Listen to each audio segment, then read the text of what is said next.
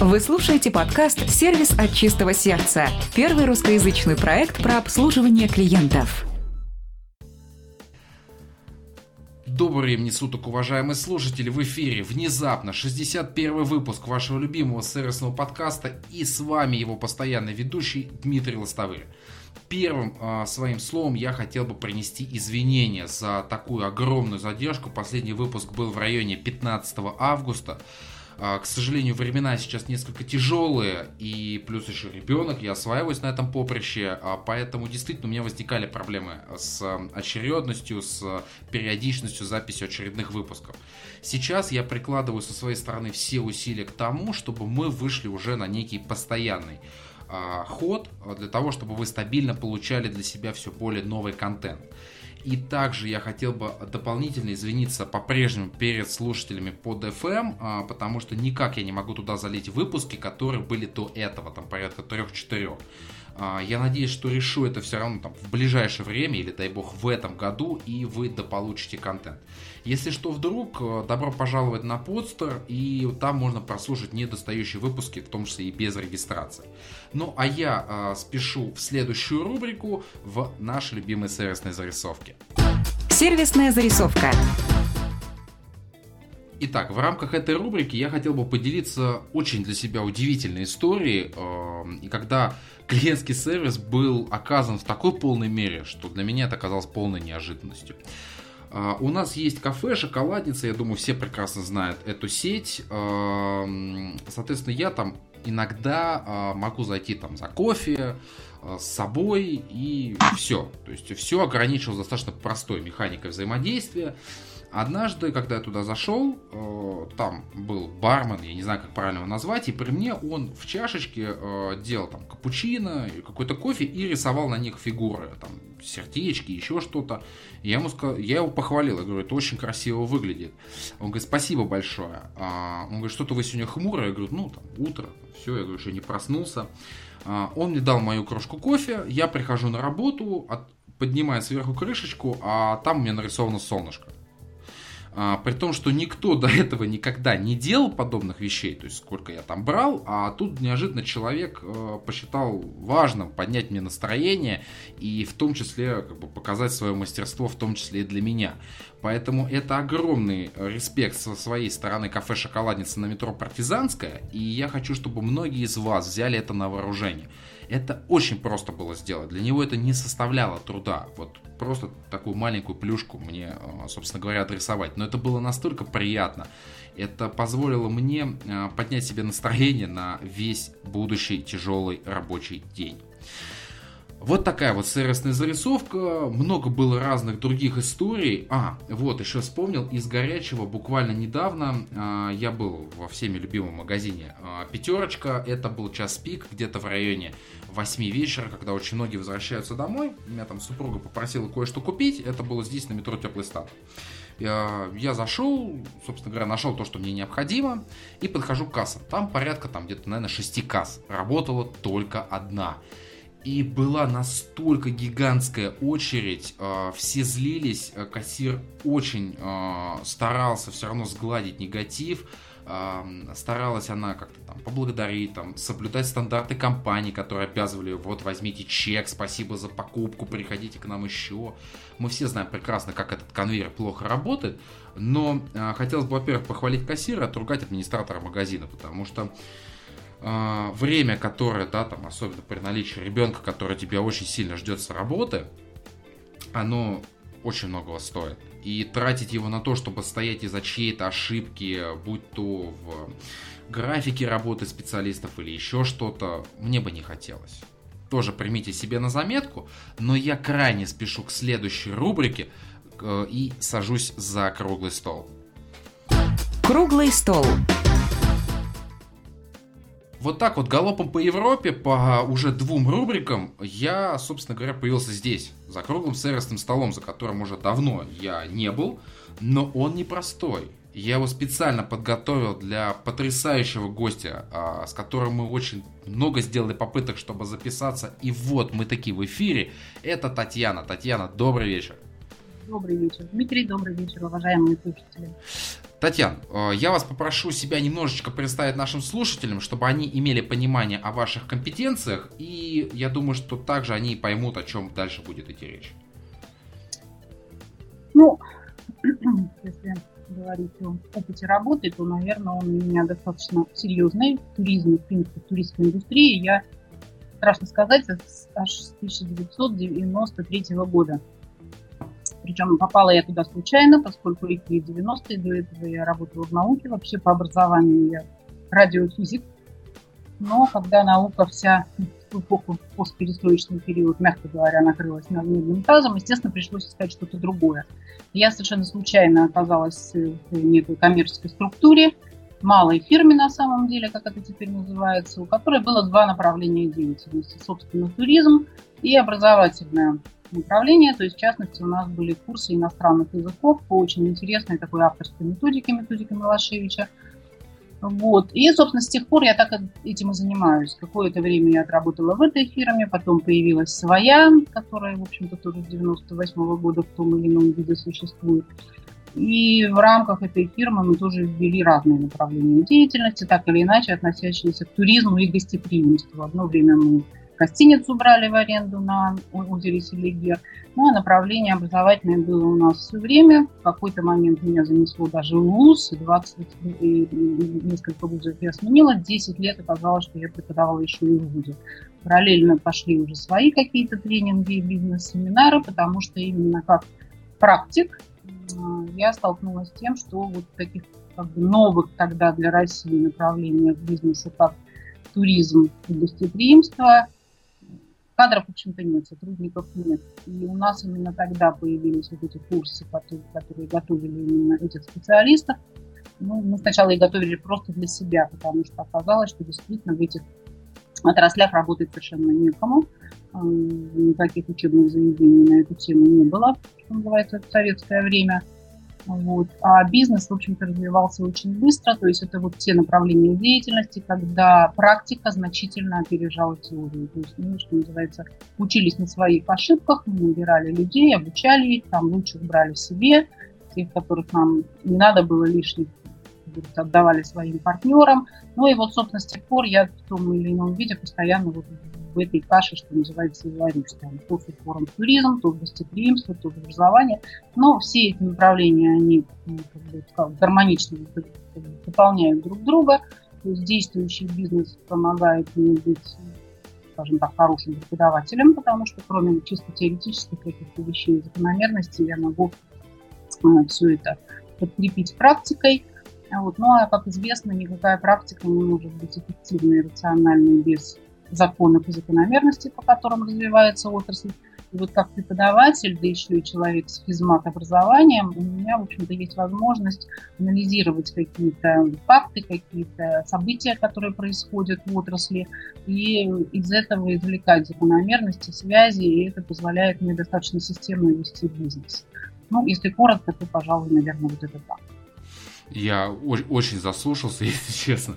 А, поэтому, уважаемые слушатели, я думаю, что вы уже поняли, почему Татьяна здесь, в подкасте, человек с гигантским опытом, и очень много хочется спрашивать. А, я даже да, дам несколько инсайдерскую информацию. Когда мы готовились к данному подкасту, мы с Татьяной там проводили и а, письменные какие-то консультации, и в том числе по скайпу.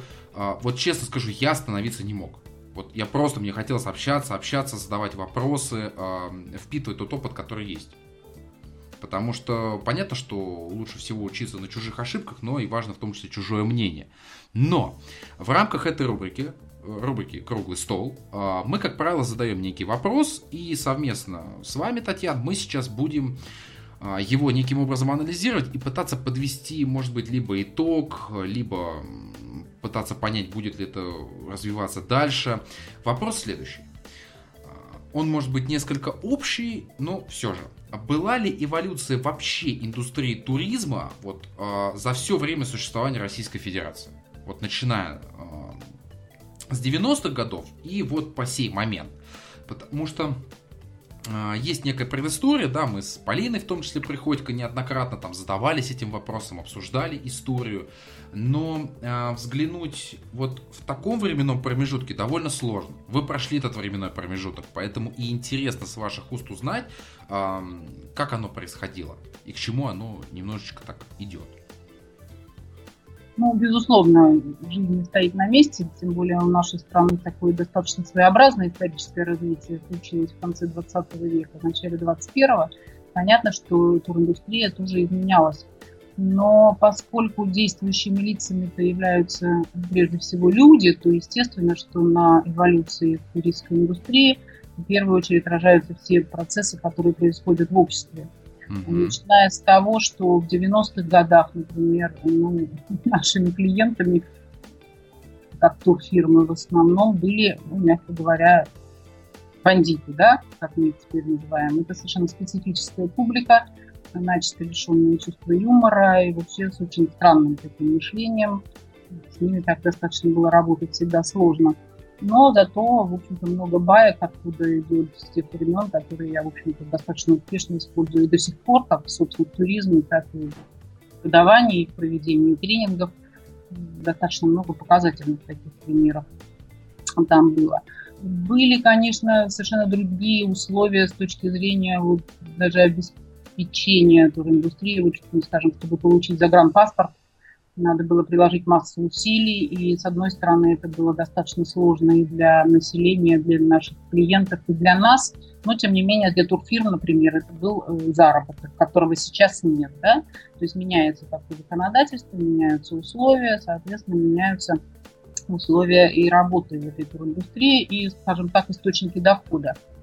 Вот. И на самом деле отрасль очень динамичная, она очень быстро меняется, и на самом деле в туризме все может измениться буквально в одну минуту, да, то есть случилась где-то там какая-то катастрофа, не дай бог, экологическая, где-то просто там землетрясение, где-то акулы приплыли, некоторые направления могут накрываться ну, буквально в одно мгновение, у вас там напродано уже огромное количество там туров, значит, нужно с этим делать, что-то как-то из этой ситуации выходить. Mm.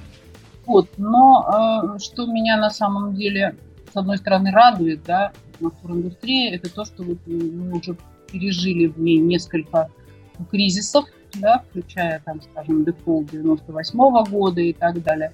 И могу сказать, что туриндустрия – это одна из немногих отраслей, наверное, которая ну, скажем так, очень жизнеспособна. То есть, несмотря на все эти передряги, в общем-то, ей деваться некуда, она все равно будет развиваться, и это весь закон развития человеческого общества, потому что что бы ни происходило, люди работают, люди создают какие-то материальные блага и ценности, то есть в любом случае, если брать интегрально, не в данный конкретный момент, например, да, а именно интегрально, там, усредняя по достаточно длительному периоду, человечество, в принципе, богатеет. А как известно, в общем-то, потребности у людей ну, плюс-минус, скажем так, ограничены. И со временем, это тоже закон, что называется, экономики и развития общества, что вот доля расходов на жизнеобеспечение человека, она сокращается в общей доле доходов. Ну, сами понимаете, что мы можем сколько-то съесть, больше, чем вмещает наш желудок, мы съесть не можем, да? Мы можем иметь там несколько... Можем, но там, будут последствия просто. Ну, тем не менее, да, все равно больше, чем он вместит даже с перебором, все равно он вместить не может. Поэтому количество средств, которые мы тратим там, на питание, на одежду, на жилье, там, в конце концов, на автомобиль, оно так или иначе будет как-то ограничено. И тогда получается, что вот все доходы, которые мы получаем сверх того, так или иначе человек начинает тратить на какие-то вещи, связанные с туризмом, с отдыхом, с развлечениями. Он там будет куда-то ездить, он будет детей отправлять учиться за границу. То есть вот э, закон развития человеческого общества таков, что а, вот эти все виды сервисной деятельности, они будут развиваться, и даже сейчас появились уже такие термины, как сервисная экономика, информационная экономика и так далее. Вот, поэтому вот такие отрасли, как туризм, гостеприимство, что бы ни происходило, они все равно будут развиваться. Да, будет перелив капитала, в кризисные периоды, скажем, те люди, которые раньше там ездили в сплошные экзотические страны, теперь будут ездить куда-то там поближе. Те, которые ездили в Европу, поедут там в ближнее зарубежье, ну и так далее. Но, тем не менее, все равно уже этого джина из бутылки, что называется, выпустили, обратно его не запихать. Поэтому здесь как раз речь идет о том, насколько профессионально наши сотрудники этих наших сфер и насколько они в состоянии отслеживать вот эти э, изменения. И вот здесь, к сожалению, мой опыт показывает, что ну, все не очень хорошо, в том плане, что истинных профессионалов у нас все-таки не очень много, и людей, которые действительно в состоянии соответствовать этим изменениям, что называется, держать нос по ветру и вовремя и грамотно реагировать на какие-то даже негативные явления, их, в общем-то, не так много мы перед тем, как проводить наши семинары, тренинги для сотрудников турорганизаций, ну, естественно, чтобы сделать набор, мы начинали там рассылать какие-то предложения, приглашения. В частности, студентов вот я использовала в качестве, скажем так, бесплатной рабочей силы, а для них это был достаточно такой серьезный опыт. То есть им давалось, давалось задание – там, сначала обзвонить, например, какое-то количество предприятий, ну, в зависимости от того, для кого был семинар, для гостиниц, для ресторанов или для турфирм, а потом они ходили. И вот потом мы с ними анализировали, вообще говоря, как их встречали, как с ними разговаривали. И вот здесь, конечно, просто волосы были уставали. Если честно, в свое время я даже сделала такую книжонку, которая называлась «Записки лишнего клиента», вот где я просто, ну, немножечко буквально там причесав, чтобы это было читабельно, были изложены вот эти вот наблюдения студентов, причем они, у них было такое задание оценить уровень обслуживания в этих организациях, с одной стороны, с точки зрения обычного клиента, мне нужно было, чтобы они прислушались к себе, да, то есть на уровне ощущений, вот, что вам понравилось, что не понравилось, хочется вам прийти в эту фирму. Тот же разговор по телефону там, с менеджером, захотелось ли вам прийти в офис, пригласили ли вас вообще туда. И уже с точки зрения, ну, скажем так, профессионала, потому что у них был некий набор параметров, по которым они могли ну, как, полупрофессионально оценить деятельность этих сотрудников. И когда я, в общем-то, собрала достаточно много материала и немножечко его проанализировала, честно говоря, расстроилась очень сильно, потому что приблизительно из 100 организаций, которые посетили мои студенты, ну, я обзвонили, где-то сказали, что да, можно, пожалуй, иметь дело с этой конторой, всего около 7% есть это крайне... Причем могу сказать, что это не то, что, знаете, вот, да, там все хорошо, да, там классно, там действительно работают профессионалы, а это на уровне того, что, ну, в других местах еще хуже, да. Это, конечно, очень было грустно, и в свое время, наверное, года четыре назад, я когда делала свой блог, первый пост у меня начинался словами, вернее, первое письмо э, начиналось словами, что скоро все турагентства будут закрыты именно потому, что непрофессионалы портят рынок, и клиент начинает перерастать наши фирмы. Да? То есть еще одна такая серьезная проблема, которая в связи с этим возникала, уйдут ли клиенты в интернет. И здесь тоже вот у меня есть статья на эту тему, что на самом деле просто наши сотрудники, сфера, сфера вот та же сфера гостеприимства, да, вот это слово гостеприимство, это с одной стороны мы все его знаем, как бытовой термин, да, а с другой стороны в туристской индустрии этот термин объединяет гостиничный и ресторанный бизнес. И вот это вот дуализм этого понятия, он как совершенно почему-то не учитывается самими сотрудниками. Что гостеприимство прежде всего надо сделать так, чтобы гостю с вами было хорошо.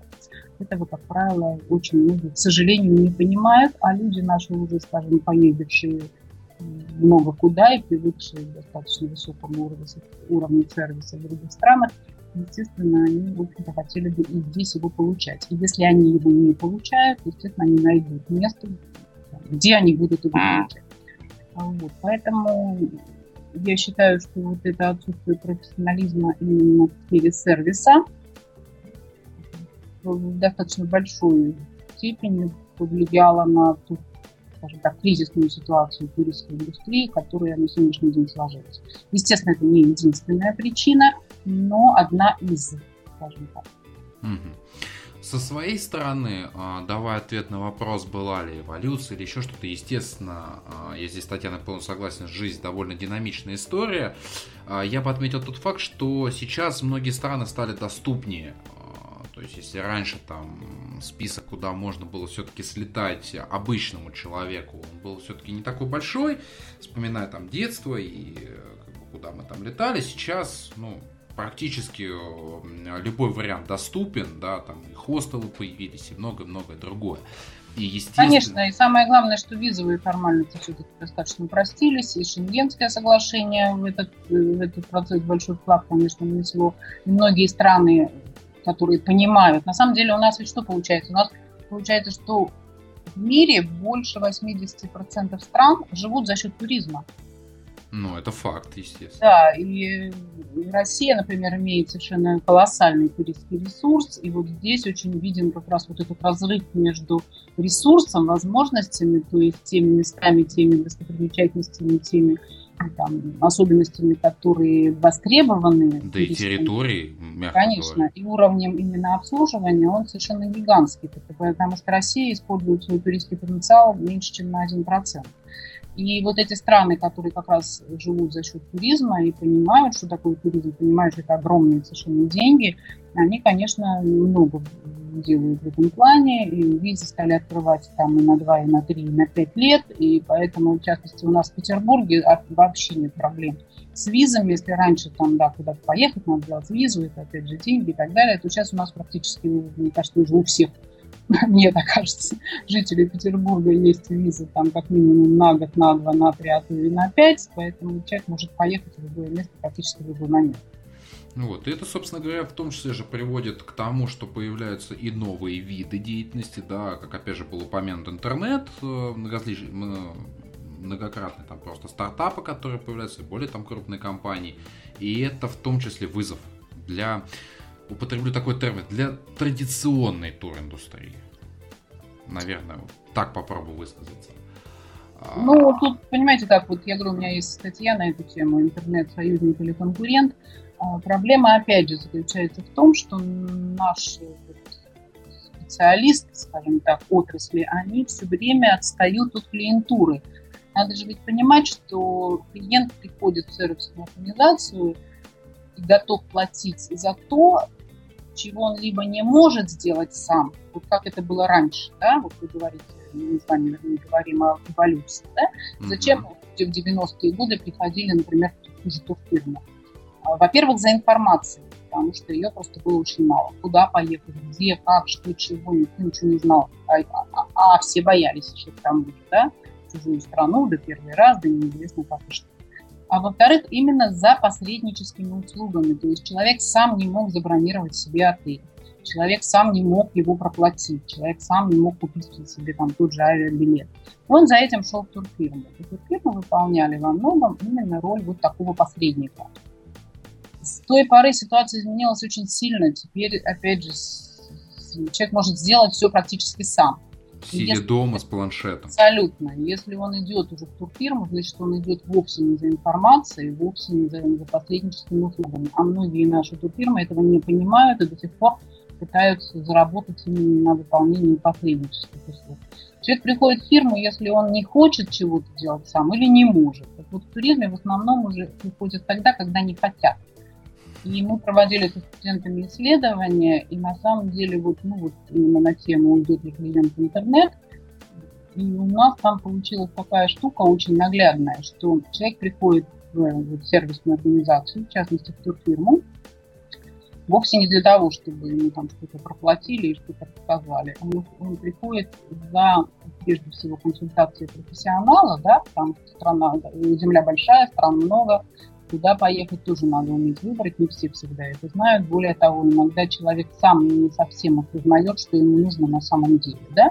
Он говорит, ну, хочу отдохнуть. Что он под этим подразумевает? Ну, мягко говоря, он сам не всегда на эту тему задумывается, а мы, как профессионалы, должны это понимать.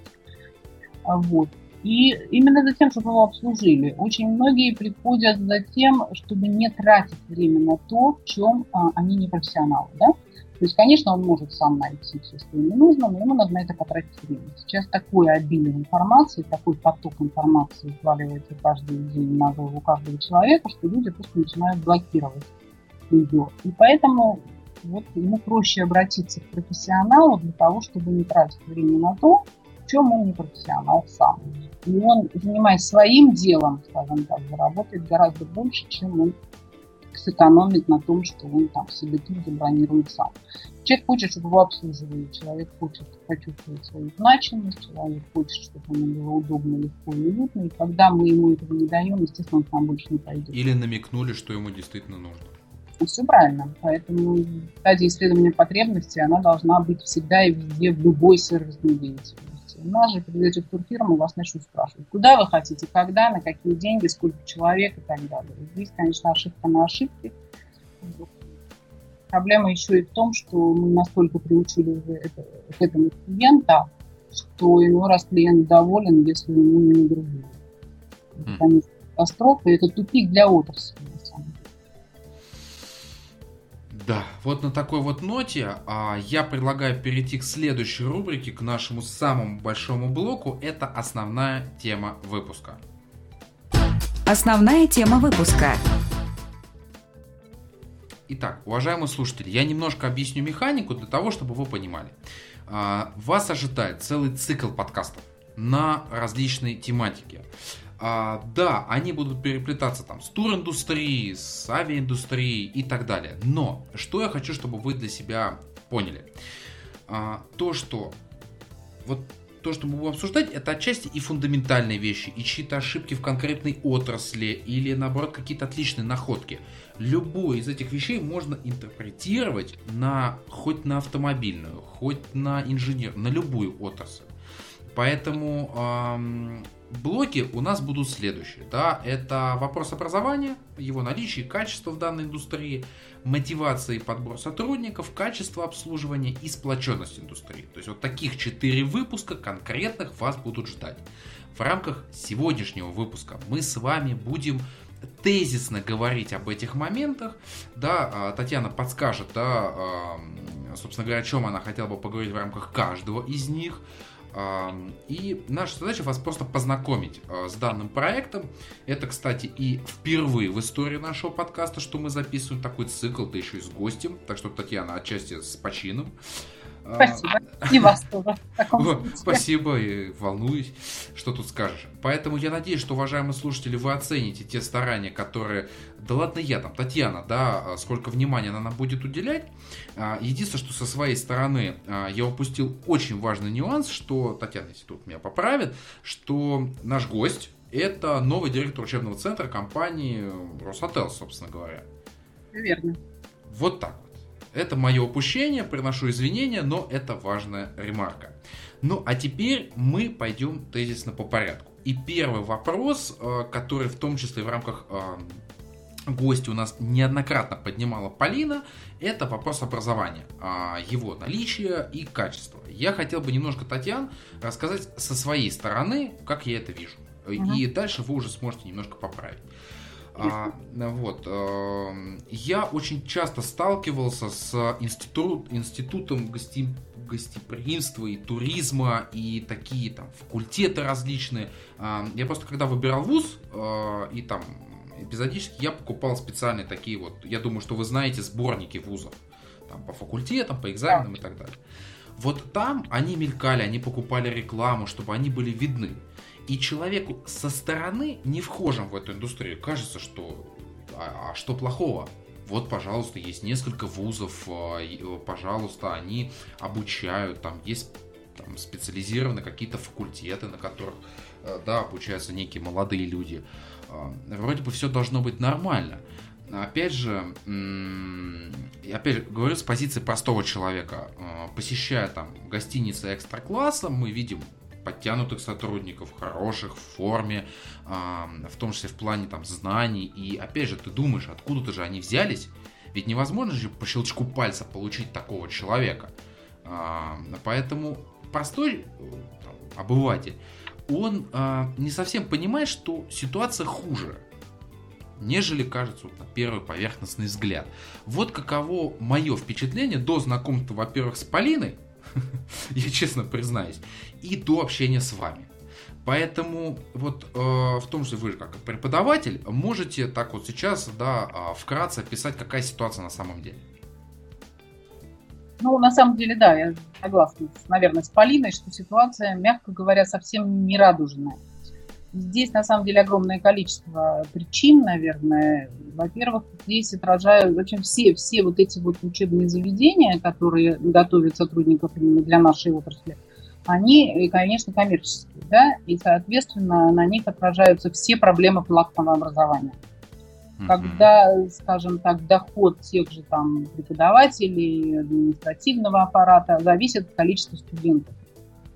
Поэтому принимаются туда, как говорится, все, кому не лень, соответственно, приходят туда те, кто, предположим, не поступил, не попал ни в какие другие вузы, а дальше начинается просто кошмар, потому что человек считает, что он заплатил деньги, и, собственно, все. За это он должен там в конце срока обучения получить диплом. А преподаватели, ну, понимаете, честно говоря, когда я попала вот в эти вот вузы после своего, как говорится, политехнического университета, я, честно говоря, была, конечно, в шоке. И планка у меня была настолько выше того, что там принято, что, в общем-то, мне достаточно сложно было там адаптироваться, потому что, ну, я привыкла учиться так, что у нас на экзамене преподаватели, гоняя тебя по всему курсу, выискивали то, чего ты не знаешь. Здесь я оказалась строго в обратной противоположной ситуации, когда было большим счастьем, если тебе удастся вообще студенты какую-то членораздельную вообще тираду по делу услышать. Вот. И на самом деле это, конечно, серьезная достаточно проблема, но она-то еще как-то разрешима тем, как себя, ну, как бы, как поставит руководство, что ли, этого учебного заведения. А проблема здесь более серьезная, пожалуй, в другом. Это как раз в наличии соответствующих преподавателей, потому что вот эти все отрасли, они, как я уже сказала чуть раньше, практика идет впереди теории, да, и получается, что на самом деле вот эти учебные заведения открывались в угоду моде, да, то есть любой уважающийся вуз должен иметь там факультет не знаю, гостеприимства или социально-культурного сервиса и туризма. Это модно. Одно время народ туда валил валом. А, вот. И самое это смешное, что учил-то неизвестно чему. То есть люди выходили из этого вуза, и все фирмы стонали по поводу того, что они ничего не умеют. Да, здесь... не, не всегда по специальности шли, если так уж как да, даже, да, даже если шли, просто получалось так, что человек там приходит с высшим образованием в фирму, директор, который не имеет профильного высшего образования, и у них, конечно, достаточно большое противоречие. А проблема заключается в том, что, ну Понимаете, тут не должен быть преподаватель чистым практиком, вот совсем уже, да, потому что чистый практик, если он не анализирует информацию, не пытается вытащить оттуда какие-то закономерности, он рассказывает свой опыт. А свой опыт, ну, во-первых, не всегда удачный, как показал нынешний кризис, а во-вторых, он достаточно ситуативный, понимаете, мы же должны готовить универсально успешных специалистов, да, а когда это вот такой практик чистый, который ни одного, там, скажем, не знаю, книжки там той же по маркетингу не прочитал, не пропустил через себя, не проанализировал, он, собственно, будет достаточно однобоким. И есть обратная ситуация, когда они как раз наоборот, чистые теоретики, то есть они как раз много книг прочитали, но сами ни дня ни в ни в не отработали. А тем более, что те же книжки, они все первое время это были только переводные. Понятно, что у нас понятие маркетинга там мы все услышали только там в конце 90-х. Ну вот, они все переводные. А опять же, поскольку отрасли такие очень прикладные, то, естественно, там, там американский опыт, еще чей-то опыт, и нужно все-таки обладать определенным опытом и складом мышления и образования, чтобы этот опыт переработать так, чтобы можно было сделать некую систему, на которой уже студенты смогли бы выучиться и потом любую ситуацию ну, в рамках этой системы они могли бы на практике применять. Вот это, конечно, большая проблема. Причем э, проблема идет дальше, потому что вот завлечь каких-то таких приличных преподавателей в ВУЗ тоже становится достаточно трудно, э, потому что, ну, вы понимаете, да, что вот, ну, ну опять же так, Промыс спрашивает тех, кого больше украсить нечем, да, поэтому могу сказать о себе – что я как бы случайно попала в ВУЗ, просто одно время один из вузов предложил мне такой договор о сотрудничестве, потому что так называемые малые формы, вот повышение квалификации, как раз вот то, чем мы сейчас занимаемся в компании Русотелс, сложно иметь без практиков. И пришлось мне там преподавать, потому что ну, такой вот был у нас договор, и когда вот мне как раз пришлось заниматься всей этой теоретической частью. А дальше получилась очень забавная вещь, что поскольку я действующий практик в индустрии, то большую часть времени, естественно, я занимаюсь этим бизнесом. И преподавание, оно тоже отнимает достаточно много времени, особенно когда ты человек ответственный, не привык ничего делать плохо, то на подготовку тоже уходит много времени.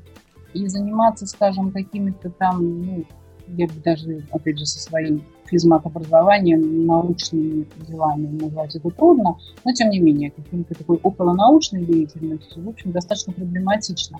Поэтому все люди, которые занимаются серьезной практикой, они не занимаются написанием вот этих вот околонаучных диссертаций. И в этой ситуации ты всегда получаешься в ВУЗе на втором, ну, как бы вторым сортом, да, то есть я отработал в ВУЗе 10 лет, имея практически стопроцентную посещаемость студентов, то есть они ходили ко мне на лекции практически все, потому что все за кафедры, всегда все объявления приходили делать именно ко мне на лекции, потому что ну, действительно там можно увидеть всех студентов. Потому что им это было интересно, и, в общем-то, я потом стала там, вывозить какие-то такие ознакомительные семинары. Вот. Но, тем не менее, я была всегда вторым сортом, потому что я не кандидат. Мне некогда было заниматься псевдонаукой. Соответственно, я меньше получаю, у меня больше нагрузка и так далее, так далее, так далее. Понятно, что долго это продолжаться не может. Поэтому как-то с преподавателями достаточно серьезная проблема в этих вузах. Более того, там достаточно серьезная бюрократическая машина. То есть я считаю, что научить туризму в аудитории невозможно. Поэтому буквально через месяц после того, как я пришла в ВУЗ, я в выходные дни там ближайшие собрала там своих 50 студентов и вывезла их там куда-то близлежащие наши страны, страны, там страны, города, там, Псков, ну что такое, около Питера, куда можно доехать туда и обратно за два дня. Ну и за это тут же получила, значит, нагоняют начальство. Так, не делал. Ну, и понятно, что какое-то время на энтузиазме это можно делать, но рано или поздно, естественно. Ну да, вопрос мотивации, да. Да, поэтому как, как мотивация еще какая-то была, потому что студенты все воспринимали, нравилось, и тем более, что там достаточно много пластов скрывалось под этим всем, начиная там от студенческой жизни, и потом мне сказали, что за пять лет совместной учебы в институте они меньше узнали друг друга, чем за вот эти вот два дня, которые они провели со мной в поездке. Вот. Ну, оказалось, что служба студентам и руководству это не нужно, и каждый раз, когда там задумывалась очередная какая-то поездка, хотя еще раз говорю, мы это делали либо на студенческих каникулах, либо в выходные дни, все равно это обязательно кому-то мешало, не давало жить. Mm. Не воспринималось так, как хотелось бы, чтобы оно воспринималось. Вот я считаю, что любой вуз, который этим, этим специальностям пытается обучить студентов, должен только поддерживать такие инициативы, не говоря уже о том, что просто они должны быть включены в учебный план. Потому что там действительно за эти два дня столько вылезают всяких мелочей, казалось бы, которые научить в аудитории действительно невозможно. У нас была, например, ситуация, что на обратном пути, в середине где-то дороги практически, там, на полпути к Питеру, одна девочка вспомнила, что она сумочку забыла там на базе, в которой мы учились, да? Вот там сразу загадка, сразу кейс, да, вот, хорошо, вы вот тур-лидер, что делать в такой ситуации, если вот ваша туристка вот такую вам новость сообщила, ну и так далее. Вот, понятно, что можно, можно только на твоей шкуре, что называется, пройти. Тогда ты это запомнишь, тогда ты уже начинаешь что-то думать, делать и так далее. Пока это где-то там кто-то расскажет, ну, это хорошо, это все забудется, толку никакого от этого Когда мы говорим о каких-то учебных центрах, ну, там вообще другая ситуация, да, что если это, опять же, чистый учебный центр, который зарабатывает деньги на том, что оказывает эти образовательные услуги, то для них основная проблема, что клиент не жаловался. Заплатили, отучились, дальше не плевать. Что с этими людьми будет и так далее.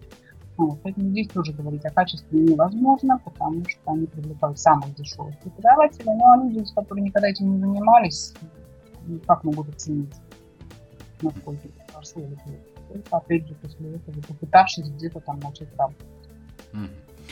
Так, по образованию понятно. Теперь следующий пункт. Опять же, с Полиной мы его неоднократно обсуждали, и он коррелируется с третьим. Да, мотивация подбора сотрудников и качество обслуживания. Естественно, эти две вещи, они достаточно близкие. Но, что касаемо подбора сотрудников, опять же, выскажу свой взгляд со стороны, очень часто воспринимается работа, там, неважно, в индустрии или, да, там, ну, я имею в виду, что туроператор еще как первый опыт работы. Ну, честно, неоднократно видел это. И э, там некоторые туроператоры, в принципе, писали подобную историю. Не буду называть имена компаний. А, соответственно, и мотивация. А, тоже с этим есть проблема. А, насколько я помню, там вот по последним буквально данным, там строилось там от проданного процент некий. Все. Понятно, что процент, он как бы побуждает человека к тому, чтобы продать, но, к сожалению, есть слово другое, оно называется впарить. Соответственно, вот это часто очень происходит, к моему большому сожалению. И вот это мы с Полиной тоже обсуждали. А, соответственно, из-за того, что впаривается история, страдает качество обслуживания. Потому что человек, вот я возвращаюсь к круглому столу, когда мы с вами обсуждали о том, что да, там подсказать человеку, может быть, что он хочет. Он приходит за а, сервисом в сервисную организацию. А, у него, естественно, есть некие ожидания о качестве обслуживания. Что он придет и, пожалуйста, вот вам готовый, да, там, кейс. А, тут у меня почему-то аналогия пришла с колбасой, да, когда приходим в магазин, вот она колбаса, все, берем. А, вам же не предлагают ее, собственно говоря, произвести из там, вам дадут, скажут, вот вам, пожалуйста, вот из этого можете сделать себе колбасу. Нет, мы, как говорится, платим за то, что колбаса готовая. А, соответственно, вот, пожалуйста. Вот таких, в принципе, я бы их немножко объединил все-таки в рамках одного. В рамках подкастов мы их будем обсуждать отдельно, но здесь э, можно вот их затронуть вместе, потому что они вот идут вот просто по порядку. Я прав или вот где-то я что-то неправильно сообщил в плане ну, своего мнения? На самом деле, да, в определенной степени вы правы, потому что, как я уже сказала выше, в основном сейчас клиент платит за то, что его обслуживают, да? То есть именно за сервис, за его ощущения, за его впечатления, да и, собственно, если говорить о сфере и гостеприимства, то, собственно, человек и покупает впечатления, настроения, ощущения, эмоции и так далее. Да? Здесь, конечно, от сотрудника очень ну, зависит, ну, мягко говоря, чрезвычайно много. Можно там простить какие-то грехи, там, не знаю, в самом туре, например, или в той же гостинице, да, ведь, например, в частности, вот у нас Санкт-Петербург, он славится тем, что это родина мини-отелей, да, то есть, когда э, появились вот эти вот мини-отели, которые получались из коммунальных квартир, да, стали расселять коммунальные квартиры, вот эти вот огромные, там, по 20-25 комнат, человек их покупал для того, чтобы там вложить деньги, и делал из них мини-отель, чтобы, что называется, эти вложения как-то приносили какие-то дивиденды. Понятно, что э, вот с, с точки зрения оснащенности, там, интерьеров и так далее, эти вот мини-отели, они существенно уступали ну, настоящим таким традиционным гостиницам. Да? Тем не менее, очень быстро эти мини-отели завоевали популярность большую в Питере именно за счет атмосферы. Да? То есть это вот действительно дом вне дома. У них очень быстро появились постоянные клиенты. При этом люди буквально хотели, чтобы даже их обслуживал там тот или иной администратор. Они звонили администраторам, буквально спрашивали, ты когда работаешь, я хочу приехать именно в твою смену. Вот, потому что тогда вот действительно мы очень хорошо вот это увидели и почувствовали, за что реально клиент готов платить, да, при том, что он приезжает там в какую-то э, квартиру, которая расположена в наших знаменитых этих колодцах, без всякого там вида и так далее, и так далее. Вот он себя чувствует там уютно и хорошо. Поэтому, когда мы говорим о сервисной деятельности от сотрудников, требуется, безусловно, вот именно вот умение дать человеку вот это. При этом, конечно, он должен быть профессионалом с точки зрения того, что он должен знать свой продукт, что он продает. А вот это невозможно без, наверное, какого-то такого внутреннего состояния человека. То есть я считаю, что при подборе сотрудников ну, первое, на что нужно обращать внимание, это вот именно на, наверное, неравнодушие этого человека и на желание внутреннее да, доставить другому человеку радость. Потому что если внутри вот этого нет, то ты как его не мотивируй, сколько ему не плати, там рано или поздно придет момент, когда все равно ничего не получится. Поэтому я вообще вот даже своим студентам говорила, что следующая стадия развития вот этой сервисной деятельности наших вот этих отраслей, видов, это харизма, да, то есть клиент идет на харизму сотрудника. Да, вот. я согласен. Если клиенту с вами хорошо, он придет только к вам. Если он это, доверяет. Я бы даже... Это добавил. само собой. Без, нет, значит, по вопросу доверия это необходимое условие. Без доверия он у вас вообще просто ничего никогда не купит. Фундамент. Там. Фундамент будущих да, взаимоотношений. Это, конечно, потому что эта услуга, она вот тем отличается, в частности, от той же колбасы, что если не поверит, то он никогда эту услугу не купит. Да, и это есть одна из э, специфики, специфических особенностей услуг, что на момент продажи ее на самом деле в, в природе не существует. Да? То есть он э, купит там какой-то тур, начнет его получать только тогда, когда приедет на место. Да? И гостиница станет его обслуживать только тогда, когда он там появится. А пока он это все, не, не почувствовал, этой услуги в природе не существует, и это тоже есть одна из проблем, скажем так, продажи таких продуктов. Вот. А что касается мотивации, то здесь на самом деле нет предела, как говорится, творчеству руководителя. Вариантов достаточно много, и кроме материальной, естественно, мотивации, огромное количество вот нематериальных методов. Здесь, опять же, очень важно, чтобы был какой-то, с одной стороны, рост, да, ведь в чем проблема еще менеджеров или вот тех же администраторов гостиниц, да, что, ну, какая у них карьера на самом деле, да, ну, какая. Ну, особо двигаться-то и некуда. В том-то и дело, особо двигаться некуда. Поэтому там достаточно большая текучка на таких должностях. И там тоже должны быть определенные а поэтому воспринимается как, как первое место работы. Вот как раз из-за этого и возникает, что все говорят, что я там приду, ну годик посижу, да, и почешу дальше. Конечно, конечно. Вот поэтому и нужно, как бы, чтобы руководители каким-то образом выстраивали вот эти отношения с сотрудниками. При этом достаточно много людей, которые ну, получают удовольствие от того, что они вот общаются с людьми, им это нравится. Вот. Но здесь действительно, вот, опять же, у меня отель, и здесь достаточно много перспектив, да, потому что если сеть хорошо развивается, да, понятно, что сеть живает все, и если человек там открывает мини-отель, то, как правило, он рассчитывает на то, что это будет не один отель, и тогда вот этим сотрудникам, в общем-то, есть куда расти, да, то есть сеть расширяется, и, как правило, появляются новые, там, более высокие места работы. Ну, еще раз говорю, эта тема достаточно любопытная, интересная, очень разнообразная. И здесь вот тоже все-таки творчество наверное, по-другому не сказать, именно творчество руководителя таких организаций, создание такой команды, которая будет делать все правильно, потому что мы сейчас уже все знают, что залогом успеха любого бизнеса является формирование базы постоянных клиентов. Да? Естественно. Для чтобы люди возвращались сюда, должна быть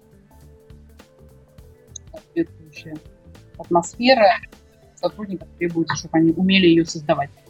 Я даже можно добавлю несколько, вот просто касаемо мотивации, да, как раз говорили про харизму, про то, что человеку это нравится. А, мне довелось быть спикером, вот, да, там Полина устраивала открытый вебинар, и я рассказывал про тему выгорания, да, а. сервисных сотрудников. Я очень прошу не забывать об этом факторе, да, наших слушателей, потому что, да, можно найти человека с харизмой, можно найти человека, которому очень нравится общаться с людьми, и он действительно готов дарить людям праздник, такие есть. Это не мифы, они действительно существуют. Но очень легко такого человека заездить. вот заездить, испортить. А, какое тут слово вертелось в голове, к сожалению, как не могу его вспомнить. И а, тут есть два варианта развития событий. Либо вы просто загубите, да, его вот эти качества положительные, да, на будущее, либо вы просто потеряете его. Потому что современный рынок, он невероятно конкурентоспособен и найдется работодатель, который ему даст все то, что необходимо. Больше того, я хотел бы дополнить, что люди, которые, опять же, с харизмой, такие, они чуть-чуть творческие люди. Не знаю, Татьяна согласится или нет. Конечно. А, и давайте честно друг другу признаемся, творческие люди достаточно ранимы. А, к ним нужен определенный подход. А, поэтому здесь вот эти факторы, они тоже важны. Но мы обязательно о них поговорим, но я просто прошу об этом не забывать. Потому что выгорание это опять же фантазия руководителя. С любым, а, с любым практически выгоранием можно справиться. А, я считаю, что за исключением, когда человек для себя уже принял решение уходить. То есть э, здесь, как бы, если это осознанное решение, то не надо пытаться. А если человек колеблется, это работа руководителя. Точка. Но вот мотивация, все, особенно в сервисной индустрии, а, выгорание, оно может наступать очень быстро. Это правда. Ну, это везде, знаете, есть же такая очень известная универсальная теория, так называемая теория S-образных развития организации, да? То есть, и то же самое у, на самом деле, менеджера, да, любого сотрудника. Вот если латинскую букву S, да, себе да. вообразим, вот каким-то образом вот так вот мы развиваемся, да, то есть в какой-то момент, то есть наступает такой момент, когда вот на этом ресурсе дальше организация развиваться не может, так и человек, Стагнация. да, определенного уровня, и дальше вот наступает вот это насыщение, да, и вот, соответственно, тогда он начинает либо искать что-то новое, тем более психологи сейчас очень много говорят на тему, что там раз в пять лет надо менять работу и так далее, и так далее, да. Да, то, да, да, я вот, читал, да, об этом. Да, это на, на самом деле так. Поэтому вот я говорю, что здесь вот правильное тоже слово вы сказали, мне понравилось, фантазия руководителя. Чем, чем хорош, как говорится, вот, бизнес, да, что у тебя нет никаких границ, можно, можно, можно делать что-то дальше. Вот я могу сказать уже по своему опыту, поскольку у нас всегда было как минимум два направления деятельности, одно из которых вот именно образовательное, да, у нас получалось так, что все наши сотрудники, когда достигали определенного уровня мастерства, они становились преподавателями. Да? То есть параллельно они еще и начинали учить вот на курсах тех же слушателей. У них уже был какой-то опыт, и вот очень часто, например, многим сотрудникам это расстраивалось, да, и им даже хотелось лучше работать, потому что они знали, что вот им потом будет что рассказать слушателям, да, или слушатели задавали какой-то вопрос, на который у них, скажем, не было ответа, тогда они, опять же, на практике начинали искать ответы на этот вопрос. То есть вот и, и, и получалось, что у них немножко разнообразный такой вид деятельности, да, mm-hmm. вот. В частности, вот такой может быть вариант, да, вот. ну и опять же, можно много чего придумать. Очень много. Если хочется. Вот, да, если хочется. И последний момент, вот честно, мне хотелось бы, вот я прям очень жду, это сплоченность индустрии. А, я объясню, собственно говоря, мою мотивацию, почему я эту тему хотел бы обсудить. За рубежом есть целые там ассоциации, да, там представители той или иной а, отрасли, они грамотно взаимодействуют, взаим, взаимодействуют между собой, между э, бизнесом и правительством. Там очень хорошая налажена система, а, ее можно рассматривать как с профсоюзами, как угодно. А, у нас же в России почему-то идет, в принципе, некая открытая грызня друг другу. Да, информационная война и много-много другое. И при том, что люди забывают, что если все-таки объединиться, а к тому же, да, там в кризисные времена это вообще необходимая история, то живется намного легче. Опять же, на примере э, отрасли, в которой я работаю, это индустрия развлечений, там театральные, цирковые направления, мы сейчас там отчасти тоже занимаемся подобной историей. Начали заниматься, открыли там этот проект. И я обнаружил, что да люди-то готовы. Готовы быть там вместе, а, готовы не воспринимать друг друга как а, часть того, кто забирает прибыль, а, а наоборот эм, быть так, такой консолидированной силой и развиваться, понимать, да, вот кто что как делает, как можно улучшить, э, как можно придумать что-то новое, может быть вместе что-то новое придумать, это классно. Но, честно скажу, как опять же обычный самый человек, а, я слышал про, есть, по-моему, ассоциация, да, а, там, работников туриндустрии, да, там, участников этого рынка, но я не видел их в действии. Вот честное слово, я просто не видел а, каких-то, может быть, там результатов или, может быть, какого-то процесса.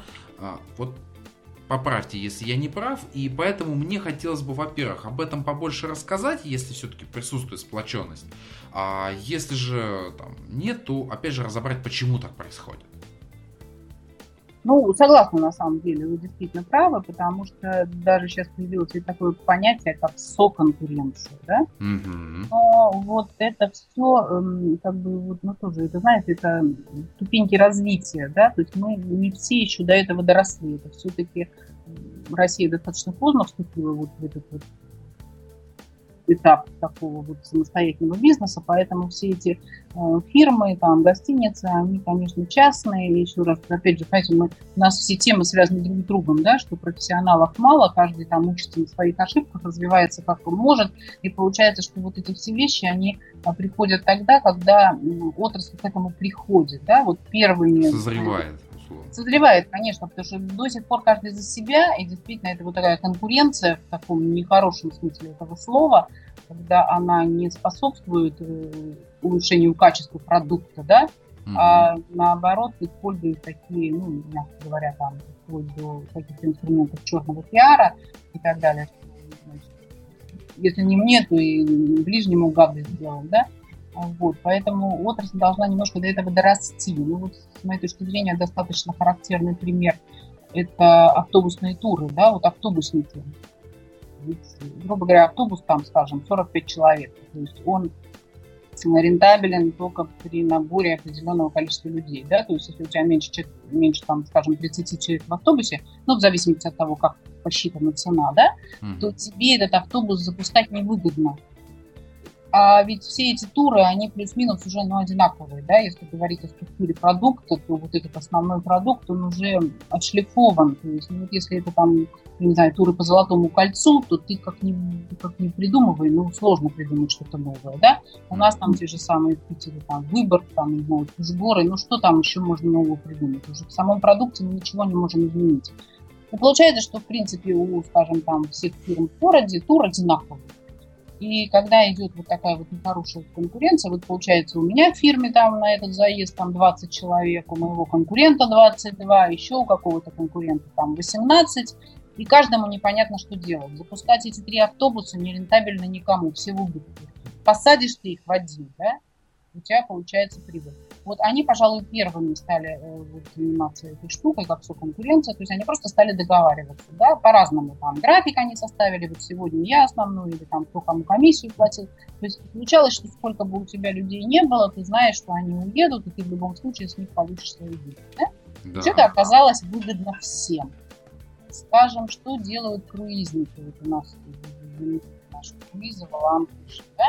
То есть я, например, как агент продаю там, ну, у каждого, понятно, свои теплоходы, да, у нас там были там определенные договор, договорные отношения, там, кто кому платит какую комиссию. Я там отрабатываю клиента, я с ним там тра-ля-ля-ля-ля-ля-ля, потом он здесь садится на теплоход, и там ему на каждом углу кричат, что вы в следующий раз приходите ко мне прямо, я вам дам эту скидку, да? Последние годы появилась совершенно ужасная тенденция, которая просто от какой-то, даже не знаю, идет уже ведет Ведь во всем мире, собственно, вот это соотношение туроператор-турагент, оно появилось из-за того, что туроператор занимается операторскими функциями, и он не хочет тратить время на то, чтобы изучать клиента и работать с клиентом. Для этого есть агентство. Сейчас, как говорится, туроператоры наши стали на корню подрывать эту систему, когда они привлекают клиента тем, что отдают ему комиссию агентства. с точки зрения экономики это просто полный тупик, да, потому что обслуживание физического лица для туроператора это лишние совершенно затраты, да. Mm-hmm. Вот. Такого на самом деле много. Немножечко, понимаете, стала вот это появляться сплоченность тогда, когда э, фирмы поняли, что то, что, опять же, мы сегодня уже упомянули, да, что основные деньги сейчас делаются за счет постоянных клиентов, да и ради того, чтобы сохранить клиента, то есть люди стали понимать, что клиенту должно быть хорошо. Опять же, здесь пионерами оказались мини-отели. Когда у меня, например, отель загружен, а человек ко мне хочет, я понимаю, что мне его поселить некуда, но для того, чтобы он остался доволен и моим обслуживанием в частности, я ему предлагаю поселиться в соседнем мини-отеле. Я могу заключить договор с этим отелем и получать за него комиссию. Могу не, но для человека в любом случае, да, я его не бросила, могла просто сказать, мест нет, все, делай, что хочешь, да. Я его, тем не менее, пристроила, посоветовала. То есть это работает на мой положительный имидж, да. Это цивильная конкуренция. Абсолютно. Я, я, я как-то попробую так это описать. То есть... Как-то так. То есть у нас, понимаете, важно, чтобы вот тут опять же наши все темы связаны, да, вот качество обслуживания. Важно, чтобы человек был доволен. Мы получаем деньги за то, что мы удовлетворяем его потребности. Если ему нужен номер, у меня его нет, то моя задача найти ему этот номер. Да?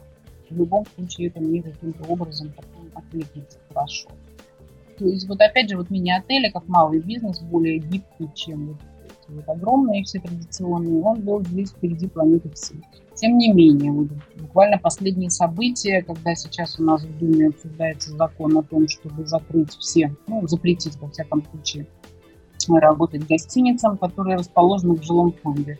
У нас практически все мини-отели в жилом фонде. И одна только сеть, на самом деле, начала очень активно с этим бороться. Они написали петицию, они обратились там по всяким там кругу Нарышкина, понимаете, и они ее распространяют всеми возможными способами, но тем не менее оказалось, что почему-то эта сеть одна, хотя в городе у нас огромное количество этих мини-отелей, если их всех закроют, то ничего хорошего не будет. Почему-то вот здесь у меня было вот это вот удивление, что то ли, то ли все уже как придумали как-то, как они этот закон обойдут, то ли что, ну, то ли какая-то вот, ну, не знаю, откуда вот это пассивность, да, при том, что есть инициатор, немецкие отели, такая есть у нас группа, которые все это делают, и mm. много чего непонятно. Ну что ж, а, в принципе, мы тезисно так достаточно неплохо поговорили про то, что в дальнейшем мы будем обсуждать уже наиболее конкретно. А, поэтому я предлагаю, с вашего позволения, Татьяна, если нечего добавить, двинуться к следующей рубрике. Конечно. Календарь.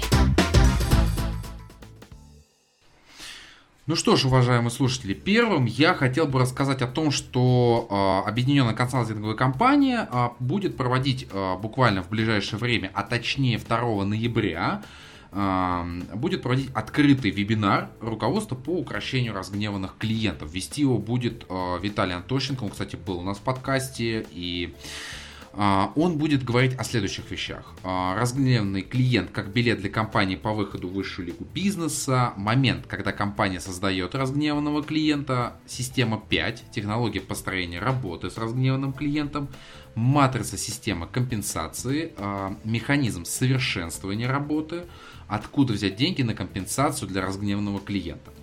Второй момент, для кого же полезен этот самый вебинар, который будет проходить. А, руководителям, желающим сохранить прибыль компании и ее репутацию за счет внедрения нового подхода в работе с недовольными клиентами, HR-специалистам, тренерам, представителям тренинговых и обучающих компаний, работникам отдела по работе с претензиями, по работе с ключевыми VIP-клиентами, сотрудникам колл-центра, супервайзерам, ну и другим лицам, которые желали бы, а, да, собственно говоря, повысить свои знания в области работы с разгневанными клиентами. Поэтому ссылка обязательно будет в аннотации. Пожалуйста, заходите, там обязательно регистрируйтесь и смотрите вебинар. А вторым моментом а, я хотел бы сказать, что нежданно-негаданно на прошлой неделе, если память мне не изменяет, там 22 октября, был Всемирный день качества вот так вот внезапно до меня дошла эта новость, и поэтому я всех, вот хоть и с опозданием, но искренне поздравляю с этим праздником, Татьяна, вас в том числе же. Спасибо, и вас, конечно. Спасибо, я сам себя в том числе же поздравляю и вас, уважаемые слушатели. Поэтому эту дату мы вносим в календарь. И к следующему году я обязательно постараюсь придумать что-нибудь интересное для того, чтобы мы могли отметить данный праздник.